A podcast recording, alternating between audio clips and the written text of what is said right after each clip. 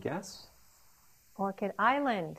That's correct. This is Orchid Island, and those are sacred hand carved canoes of the Dao people. Now, today, uh, Orchid Island is home to about 5,000 people.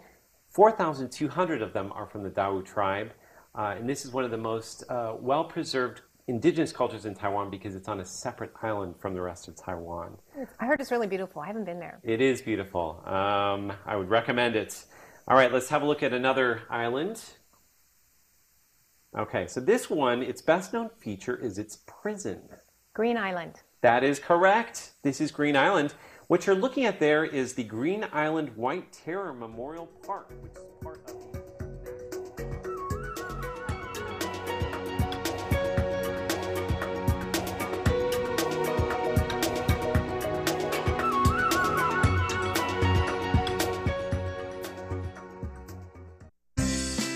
What's this all about? Why are they doing that? What's going on here? It's Curious John. What is he curious about today?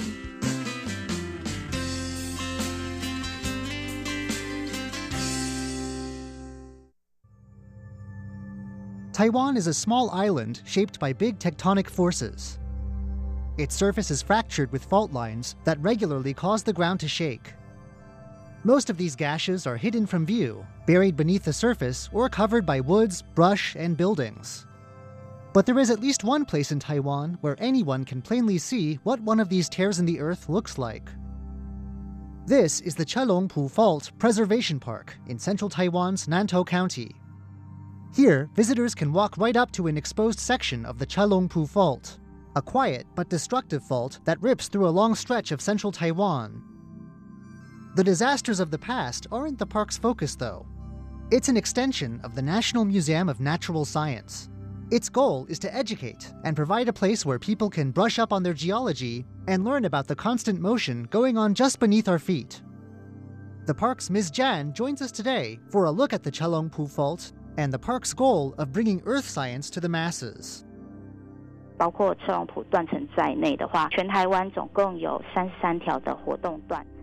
Ms. Jan says that there are 33 active faults cracking their way across Taiwan.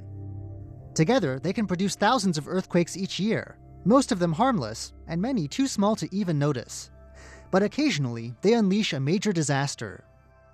车龙埔断层的话，它是一九四九年呢，中油公司它在台中太平区的车龙 The Chelungpu Fault was discovered in 1949 when the state oil company was searching for oil in the Chelungpu area of central Taiwan.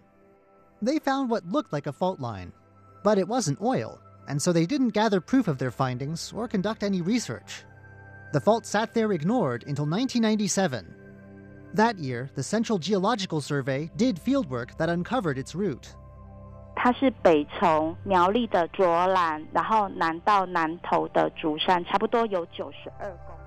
The fault snakes from Miaoli County in the north of Taiwan down here to Nantou County in the island's central heart.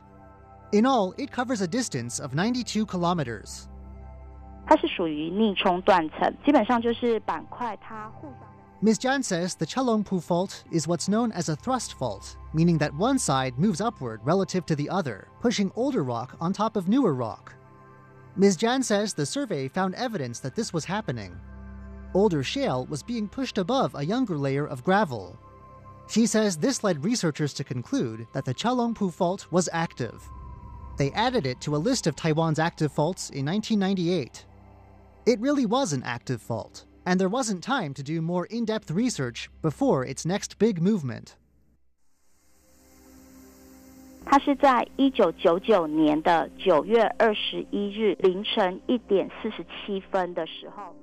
At 1:47 a.m. on September 21, 1999, the Chelungpu fault triggered one of the deadliest earthquakes in Taiwan's history. This was a 7.3 magnitude earthquake, 这个地震呢，差不多有两千四百多人死亡，然后一万一千多人。It killed over 2,400 people, a death toll only surpassed in Taiwan by the Hsinchu Taichung earthquake of 1935. More than 11,000 people were also injured. The intense shaking caused enormous destruction across central Taiwan, with tens of thousands of homes and other buildings collapsing. The tremors reached across much of the island and there was damage as far away as Taipei up in the north, where one building crumbled. For most Taiwanese people who were alive at the time, it's still the biggest disaster in memory. Though it's sometimes called the Jiji earthquake after the town at the epicenter, the earthquake is one of those events in Taiwan's past so horrific that most people just refer to it by its date 921 for September 21st. 它算是比较浅层的地震，大概只有八公里左右而已，所以其实。A 7.3 earthquake is, of course, a major event no matter what. But Ms. Jan says the scale of the destruction was made much worse because this was a shallow earthquake, centered just 8 kilometers below ground. 地质学家他们是想要去了解这个断层什么时候会有活动，它会发生错动。 Geologists want to know about faults like this one, Ms. Jan says, learning when they've caused earthquakes in the past and when they're likely to do so again. To do this, geologists often dig. 台大陈文山教授在二零零二年研究的时候，他们开挖了以后发现。 In 2002, National Taiwan University professor Chen Wenshan did just that, leading an excavation along the fault. Chen found an excellently well preserved record of the fault's past. In fact, Ms. Jan says, it's the best such record found anywhere in Taiwan. 后来是教育部支持下，由国立自然科学博物馆的团队来新建这个。 With support from the Education Ministry, a team from the National Museum of Natural Science came in with the goal of opening up this record to the public. The idea was a science park, centered around a dug up cross section of the fault. This fault preservation park wasn't going to be a memorial to the earthquake's victims. Another museum already fills that role elsewhere. Instead, this display would teach the public about earthquakes. The park is still doing this today, showcasing an excavated section of fault inside a white dome shaped like a ping pong ball. 譬如说，我们在东墙的地方就可以看到你那个地层。 This cross section exposes signs of pushing and strain, and a walkway running through the middle of it all puts the whole display at eye level. 我们也有用槽沟光雕，把光雕投影在土层上面，然后解说两千年以来。 Of course, you have to be a geologist to interpret what the rocks can tell us. So, to make it easy on the rest of us, the park has projectors that shine moving displays right onto the rocks themselves. These point out different layers, show where movement's taken place, and highlight other important features. The Chelungpu Fault has proven how dangerous it can be.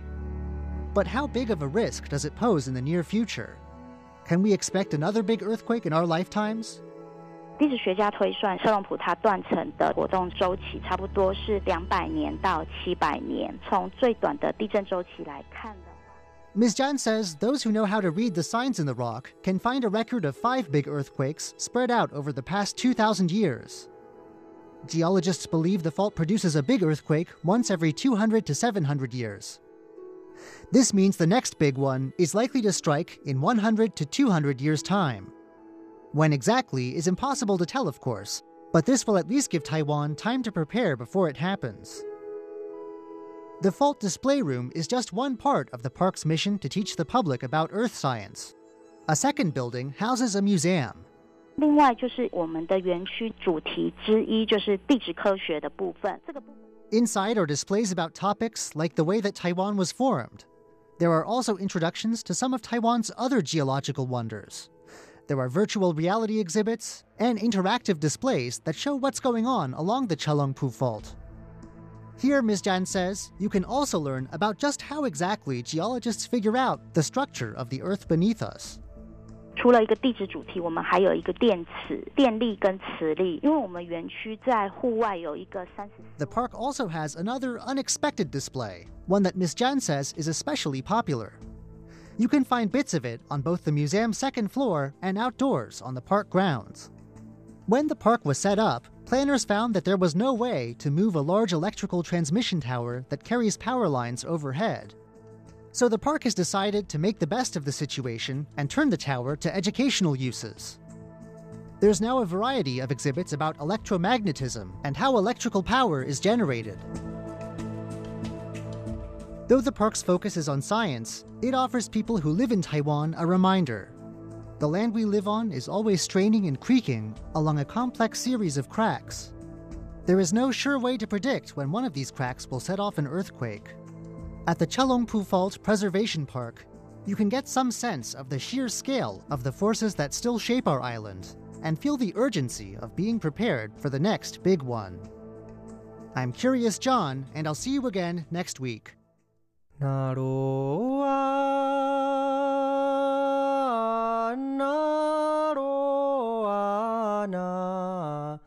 iana.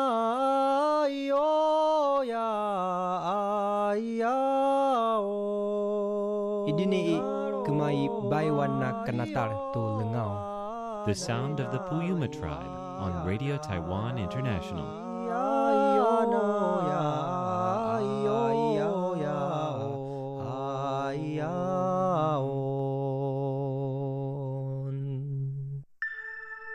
Stroke of Light, a portrait of Taiwan through the eyes of painters, sculptors, filmmakers, and photographers.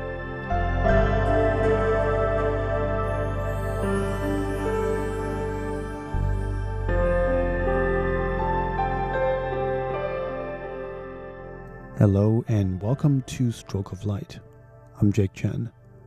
Last week, British photographer Christopher Taylor told us about his marriage with his wife, a native from the country of Iceland, and how this led him to this remote, unknown, and sparsely populated corner of the world. Getting there is half the battle for a photographer from a foreign land.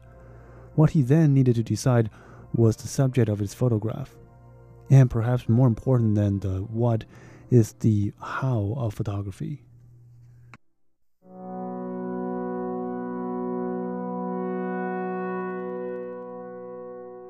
So now onto your photography, uh, Mm. this very harsh yet intriguing landscape. Mm. What about this landscape that intrigues you, that makes you want to record it? So it's the emotional attachment, I think, uh, looking back at um, the places where my wife's family come from. You know, I mean, obviously I've got a very close emotional relationship with my wife, and uh, from that uh, I wanted to know more about her own family's family's history. So yeah, I became quite emotionally attached in, in my own way to the, to the landscape. Okay. And then walking through this landscape, um, I would imagine how these people lived. At the same time, I'm not trying to document.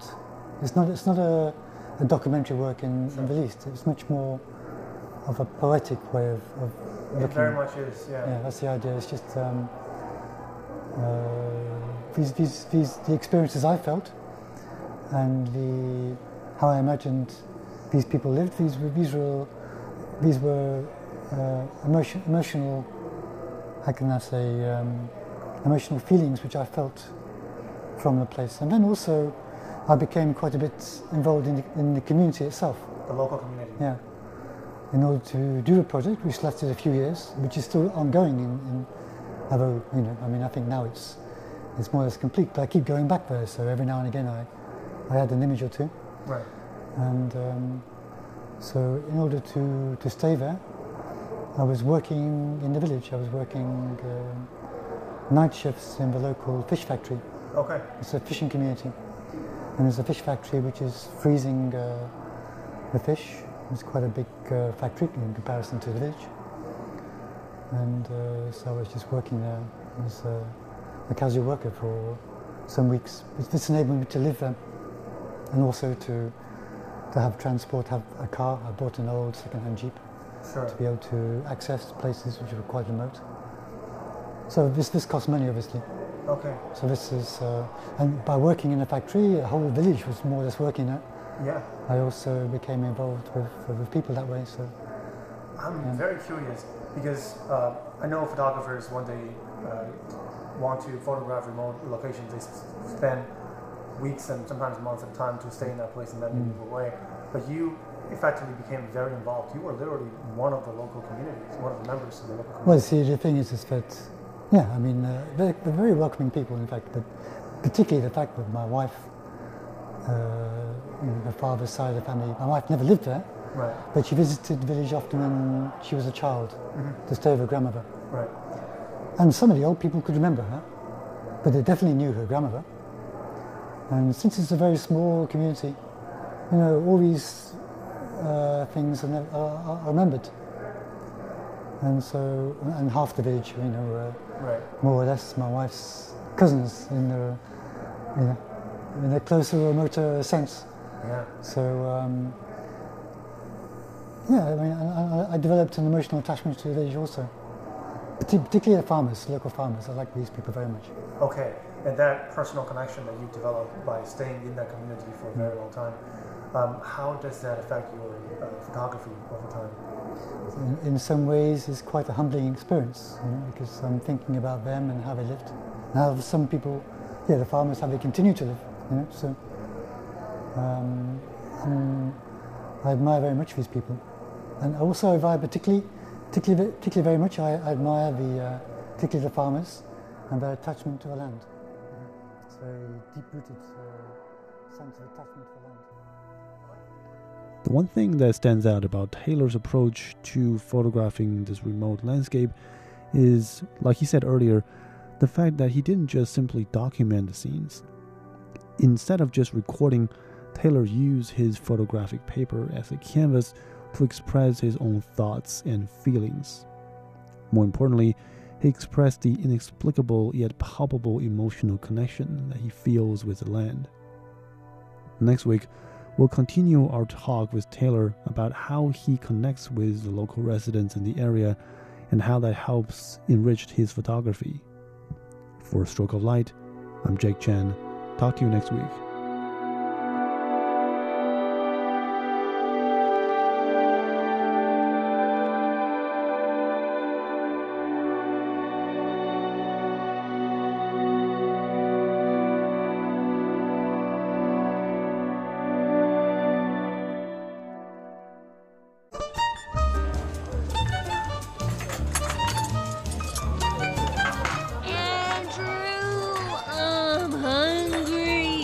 Okay, Ellen, pull yourself together already.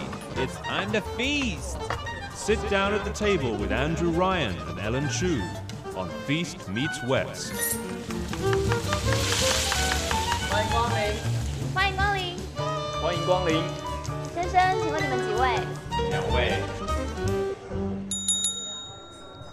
Okay, welcome to the feast, and this is Ellen Chu. And this is Andrew Ryan. Hello. Hi, Today hi. we're gonna bring the wow into everyone's house because street food just make you say wow, wow, wow. Wow. I thought we brought the wow into everybody's ears every week. Well, every week, but you know, sometimes when we have like friends from abroad or you know out of town, when they come to visit you, you know, sometimes you just want to bring them to the street and have these little dishes that you don't really get when you go to restaurants. Mm. And it really brings out the wow more than people in sitting in a good restaurant. That is true, Ellen Chu. Mhm. We like to uh, eat the foods and not the decor. We don't eat the mm. 吃黄, uh, right? Right. Sometimes people say that about the really fancy atmosphere. restaurants. You're the just atmosphere. You're okay? paying for the atmosphere. Right, but you know sometimes the atmosphere is the street. That's it right. creates its own culture and its own sound and its own, you know, vibe. That's right. If you haven't guessed, we are talking this week about street foods you know, they used to be kind of a best kept secret of Taiwan. Like people outside of Taiwan didn't really know about them, but I think the world is catching on. Right. We've seen a lot of um, articles about Taiwanese street food in The New Yorker, in Eater. There's a Mhm. huge profile of Taiwanese street food in Netflix. There's a new show that touches on it. And of course, um, the Michelin Guide Yes. Also has a list of street foods to eat. Right. I mean, food has always been a very important culture in Chinese or Taiwan. And for us, you know, eating, whether it's in a fine dining setting or, you know, on the streets, it's very important. But, you know, different kinds of like, you know, ways to create the food or put together on all the ingredients, it just makes you have a different kind of expression. Absolutely. And just because the food's a street food doesn't mean it's a simple food. A lot of these foods have been passed down through the generations. A lot of them require like stewing things for many hours. So a Mm. lot of prep work goes into it. And actually, even though they seem simple, like it's easy to buy, Mhm. it's not easy to recreate these in your home. And did you know many of the famous restaurants in Taiwan actually originated from the streets? Yes, that's Mhm. true. Yeah, because you know, if you go to the uh, some of the old restaurants and they're well established, but they all started on the streets. Maybe like you know, Sai Simon Tianbula. Oh. It used to be on the street, but now it's a chain store. Taiwanese tempura. Right. Wow. So, you know, these are the stores that, you know, has been made famous and made money and they started their own chain or, you know, own restaurant. That's amazing. Mhm. That is amazing. And I think people actually send their kids to like go study overseas in Canada after opening up a successful street food stand. Right. So a lot of these you can make big, big dollars if you do the proper food and you do the food the way people like to eat it. Exactly. So that is what we're going to be talking about Mhm. uh, in today's program. Let's have a little look at our menu. In our first course, we'll tell you all about the new Netflix show that Andrew was talking about that shines a spotlight on Taiwanese street food and why some say it was a missed opportunity. Hit or miss, we'll let you be the judge, but we'll uh, set it up for you. Mhm. In our second course, we're going to give you a little look at some of the Taipei street foods that were featured in this year's Michelin Guide. Mm-hmm. And in our third and final course, we'll sample one of the cheapest Taiwan street food to make it onto the Michelin Guide Bib Gourmand. That's right. But first, a song. What is this song called, Ellen Chu? This song is called Taiwan 小吃, the little, well, dishes from Taiwan. Little Eats. Yeah. Yeah, it's from Liu Fuzhu. All right. When we come back in just a moment, we're going to talk about the new Netflix show, Street Foods. Mm-hmm. 欢迎恁大家来观光，游览宝岛东西南北风。简单有眼福嘛是无啥通，嘛着有吃福，心情才会爽。吃吃吃，吃是福，做是乐。恁来食，我来做，赞的我拢甲恁报。咱食的点心，无论要食倒一项，食落喙齿会震动，喙齿酷酷人，目睭阁会看人。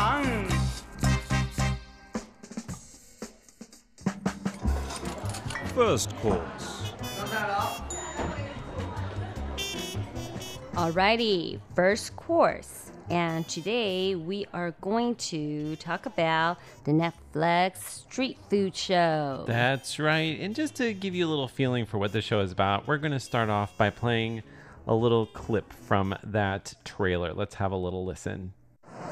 If someone has to taste a real food, authentic food, it has to be street food. There's a culture of eating outside, drinking outside, hanging out outside. Always like a party going on. It's a chaotic paradise of food. It's a portal to a world of culinary heritage. People have been doing that same dish for 40, 50, 60 years. They never went to culinary school. Okay, so that was just a little uh, taste of what the new Netflix show Street Food is all about. I think it's amazing because it kind of like edited, you know, a little bit of different culture from Asia, you know, and Mhm. these countries and culture actually have their own culture of street foods. And these street foods play a major role in everybody's life. That's and right. everybody's history, right? I think it's great that season one focuses on Asia because Asian street foods, I think, are probably the best known throughout the world. I think so. And the next one, probably like, you know, Central America. Yes, Right? probably. Yeah, for sure. Yeah. Um, so the first episode started off in Bangkok, then they went on Mm. to Osaka, Delhi, India, Yogyakarta, Indonesia. They went to Chiayi in Taiwan. We'll talk wow. a little bit about that in just a moment. Okay. Also, Seoul, South Korea. Mm. Ho Chi Minh hmm. City, Vietnam, Singapore, Cebu, Philippines. Wow. So they, they hit a lot of um, places with great foods. Right. And I wonder why they started with Chiayi, huh?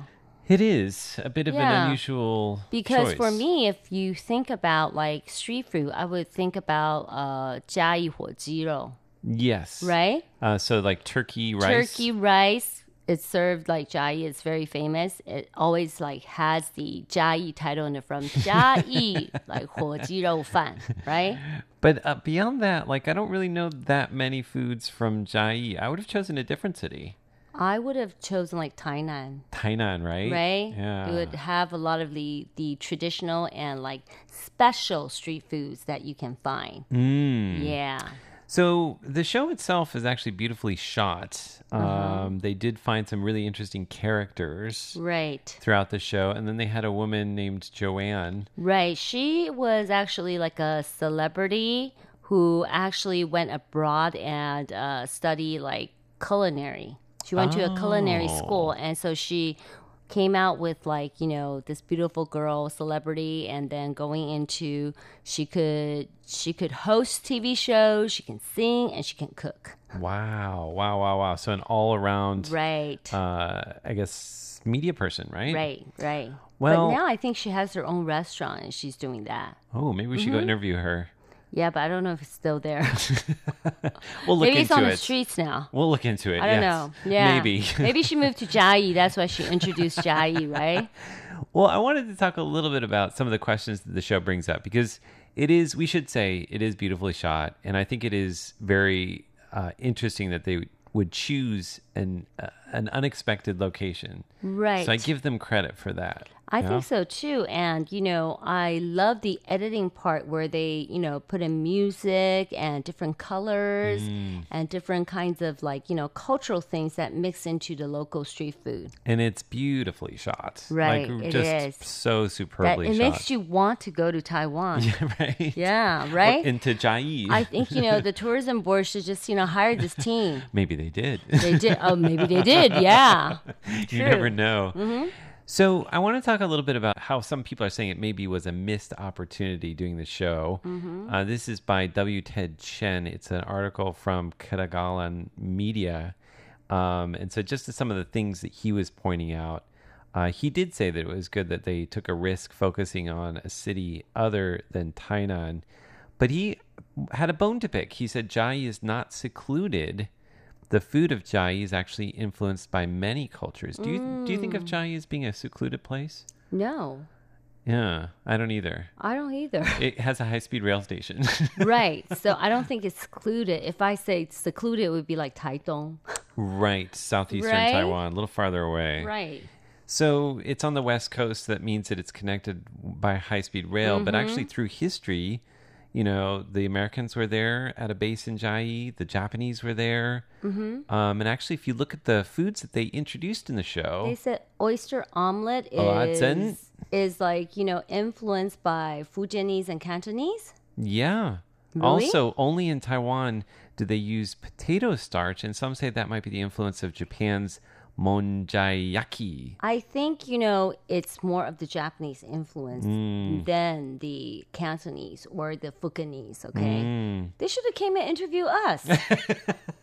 Also, Yeah? beef noodle soup, which they introduced, that's actually a dish created in Taiwan by the ROC Army veterans from Sichuan. because of beef noodle soup, right? Yeah, who came to Taiwan after the Chinese Civil War in Mhm. 49. And also, like you were mentioning, the turkey rice. How do you say that? Gepapeng? Yes. So that actually, turkey was introduced to Taiwanese cuisine after the war by American troops since it has more protein and it's cheaper to purvey. But Interesting. the first turkey was it brought by the American troops to Taiwan? Might have been brought by a person from Turkey. I think so. Sorry, the terrible joke. So it was just uh, turkey chicken.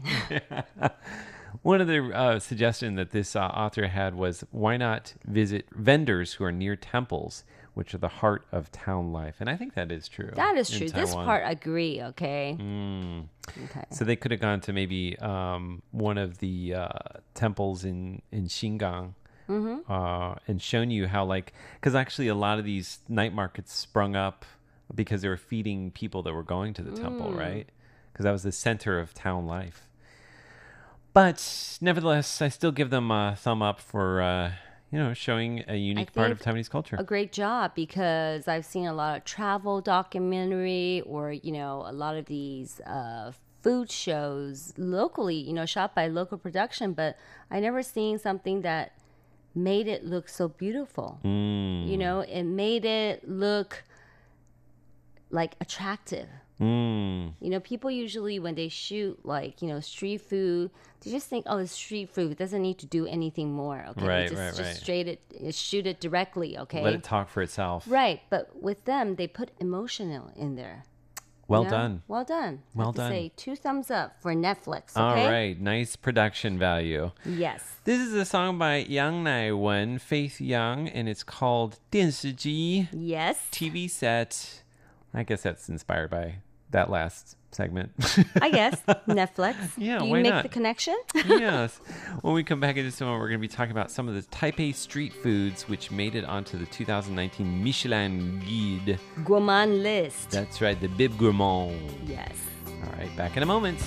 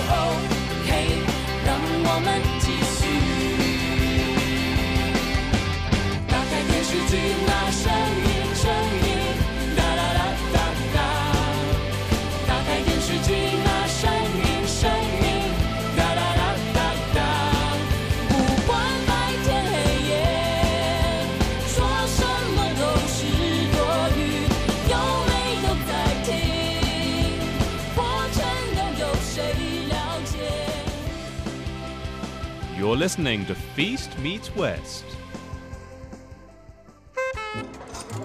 Second course. Well, you know, who would have known that street food could make it onto the Michelin Bib Gourmand list, okay? That's right. So the Bib Gourmand list, just to give you a little uh, idea, Mhm. it has to be able to. You have to have, be able to serve three dishes for under a thousand NT, which is thirty US dollars roughly. That's Mhm. that's pretty easy, Mhm. actually. For street food. Well, it's easy Yeah. for many foods in Taiwan, I think. True. Uh huh. Like not the top end ones, right? Mhm. So uh, this year they have a bunch of new dishes which were added in the second year of the Bib Gourmand for Taipei. Mhm. Um, Fifteen new places appearing in the guide for the very first time. So fifteen out of twenty-four. Wow. Yeah. That's amazing. show. Um, we're actually going to play you a little report of uh, uh, that we did on this list. Let's have a Mm. listen. Simple but addictive, cabbage rice and clear pork rib radish soup are the comfort food everyone craves. That's what the Taipei Michelin Guide had to say about one of its newest selections, served up at the Yansan Night Market in Taipei. And the customers agree. Oh,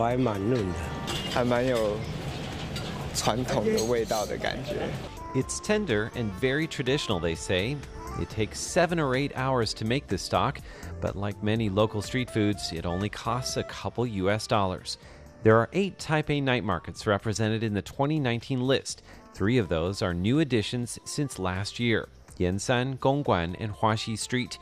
This year's list includes a dessert for the first time hot sesame or peanut dumplings on shaved ice. And the least expensive food on the list? A sweet pastry baked in a clay oven. It's just 12 Taiwan dollars or about 40 cents US.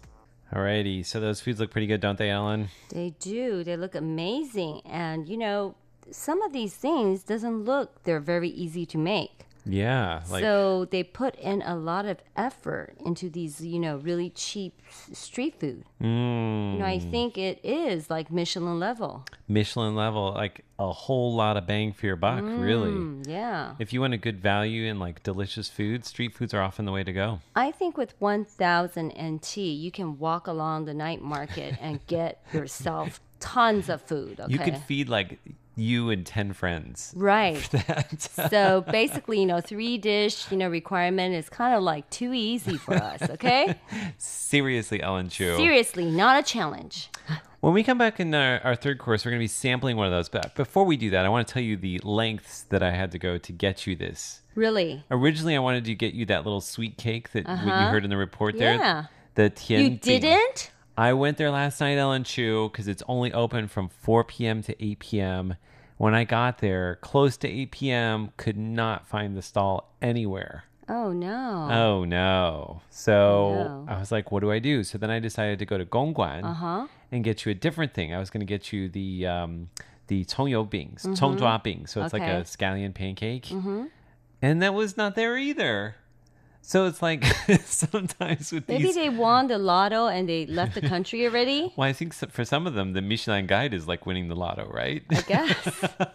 I Business guess. was too good. and they are already, you know, launching off in London, Paris. You just don't know.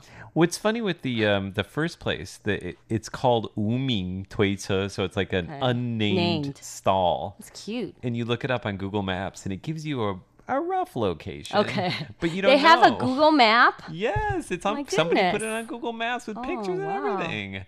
So anyway, I couldn't get you either of those two. But Okay. then earlier today, Mm-hmm. I decided to go to the Yansan Market, which is one of the new markets featured in in the list this year. Mhm. And I got one of the four there. Let's just introduce the four um, dishes that are at the Yansan Market. So we have cabbage, rice, and pork rib soup, which was in the video. We Mhm. have Shijia big rice ball. Mm. And then the one that I got was Da Qiao Tou tube rice pudding. Dang A Bi Go. Mm. So we're going to have that in just a moment when we return. Okay. And super cheap. It only cost me that plus the soup plus uh like a stewed egg. So three things Mm. was less than 100 NT, less than 3 US dollars Ellen Chu. Wow, that is incredible. Okay. We Mm. don't want people wanting to immigrate to Taiwan. Okay. Wait, why not? Too many people. Everybody's like, that is cheap. Uh, we, we do welcome you, though. Uh, yeah, we as do long as you're welcome you nice. to visit. right.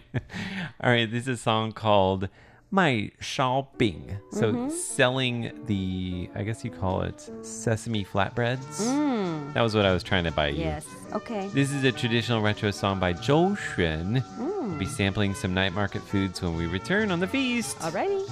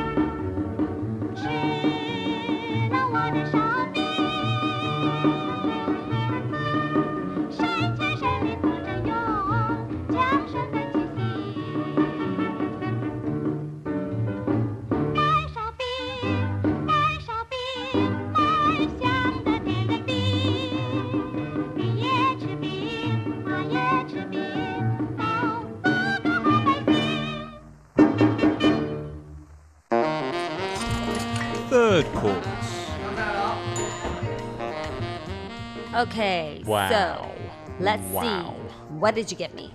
I got you a tangamigo. How do you say this? We said it tube rice 童 cake. 仔米糕. Tong zai mi gao. But the thing is that I never had a 童仔米糕 with such huge egg and slap of pork on it. So that's why this is in the Michelin guide, and none of the Mm. other ones you had before are in there. Okay. So you can basically it's you can see that it's steamed in a in a mold, so it's got a certain shape to the rice cake, and it's sticky rice. It's basically it tastes like pyramid rice, mm-hmm. 粽子, right? right, with the traditional Taiwanese style, right? Hmm. And then you can order it either with fatty pork or like skinny pork. Oh. I went for fatty because that's like the real way. Mm-hmm. She's looking at me sure? like, what? Yeah, this is what like professionals get. And it's just amazing. It has like a and a, a whole egg. Okay. A whole egg in it. So how much is this? That's actually the egg that I ordered on the side. I Oh, just oh, slapped oh. it oh. on top. So this How much is it? The whole thing, this plus this plus this Soup. soup together was 90 NT. So it was like just Less than a hundred. less than 3 US dollars, right? Right. So you can see it's just a pork ball soup. This is amazing. Amazing. It's a it's a meal, a whole meal there, Ellen Chu. So less than three dollars. You don't need to get McDonald's. Don't need to get McDonald's. You don't need to get any like fried chicken or any kind of fast food. You No know, fast you get food real necessary. food. Okay. This is real food and it's also Taiwanese fast food. Right. Right? Fast food is night market or street food. Right. But in a way, it's more. Can you say healthier? Oh, depends on what you order. If you take away that slab of like fat pork. Well, put it this way, I think it's more real foods are involved. You have less chemicals and less like Right. Because they make stuff. it in a very old traditional way, right? Yeah, Mm. but I would suggest going to the stalls that you know. I would adjust, uh, suggest avoiding like deep fried foods every day. Mhm. So you have to be careful because there are a lot of like oil and fat and like salt. Yes, and oil is the thing, right? Yeah. So if you want to eat healthy at a night market, it takes a little bit of planning. Right, and people do say that some of the night market they might use MSG still, Mm-hmm. you know, for the flavoring. Although the jury's out on MSG, might not be as big a problem as we thought it was. Really? Yeah. The jury was on it. Uh huh. Really? no, no, no, not, not like a real jury. Okay, I I'm, mean- I'm like, you know, the Figurative. Michelin guide would go in and, you know, really test out, oh, this has MSG. They have like a test paper, stick it and poke it. Little pH balance test papers. Right. Love it. I love yeah, it. I think, you know, some, some people should do that. Some people should do that, Ellen Chu. Right. All right. Well, so that's our little look at Taiwanese street food, which is uh, breaking out onto the world stage. Mm-hmm. And we would love to know what you think.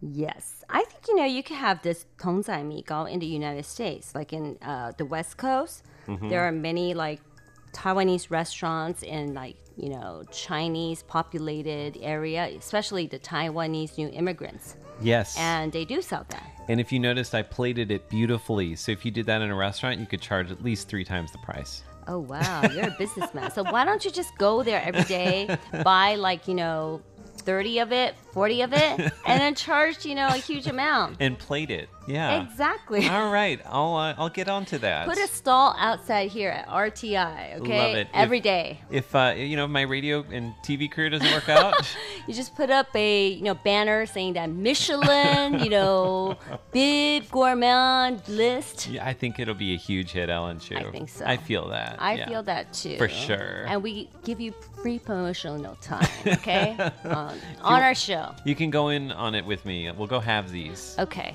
Let's right. just do it. Okay? So send us a letter, PO Box 123-199, Taipei, Taiwan. Email us at androo at rti.org.tw. Join us next week for another fantastic episode of Feast Meets West. Ooh, and one final song is by Gu Ji Go Go and it's called The Street Vendors. That's right, Lu Bian Tan, Lo Okay. Benton. Lo Benton. for Feast Meets West, I'm Andrew Ryan. This is Ellen Chu. Bye bye.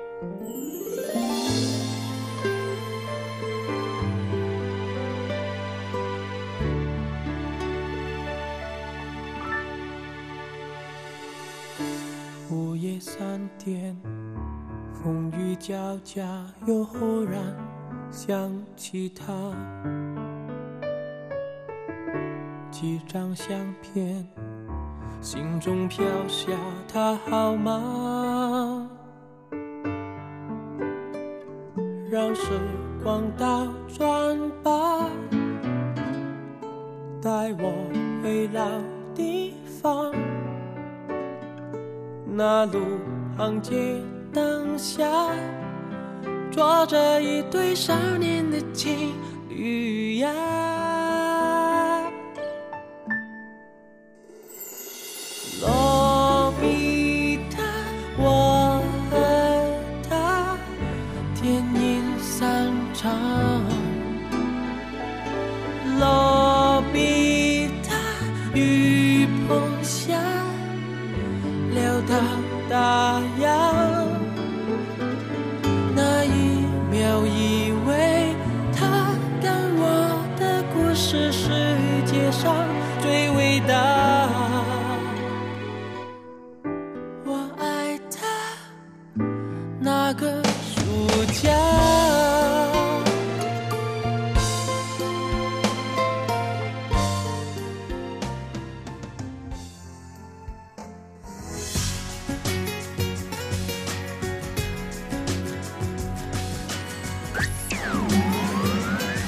This is Radio Taiwan International.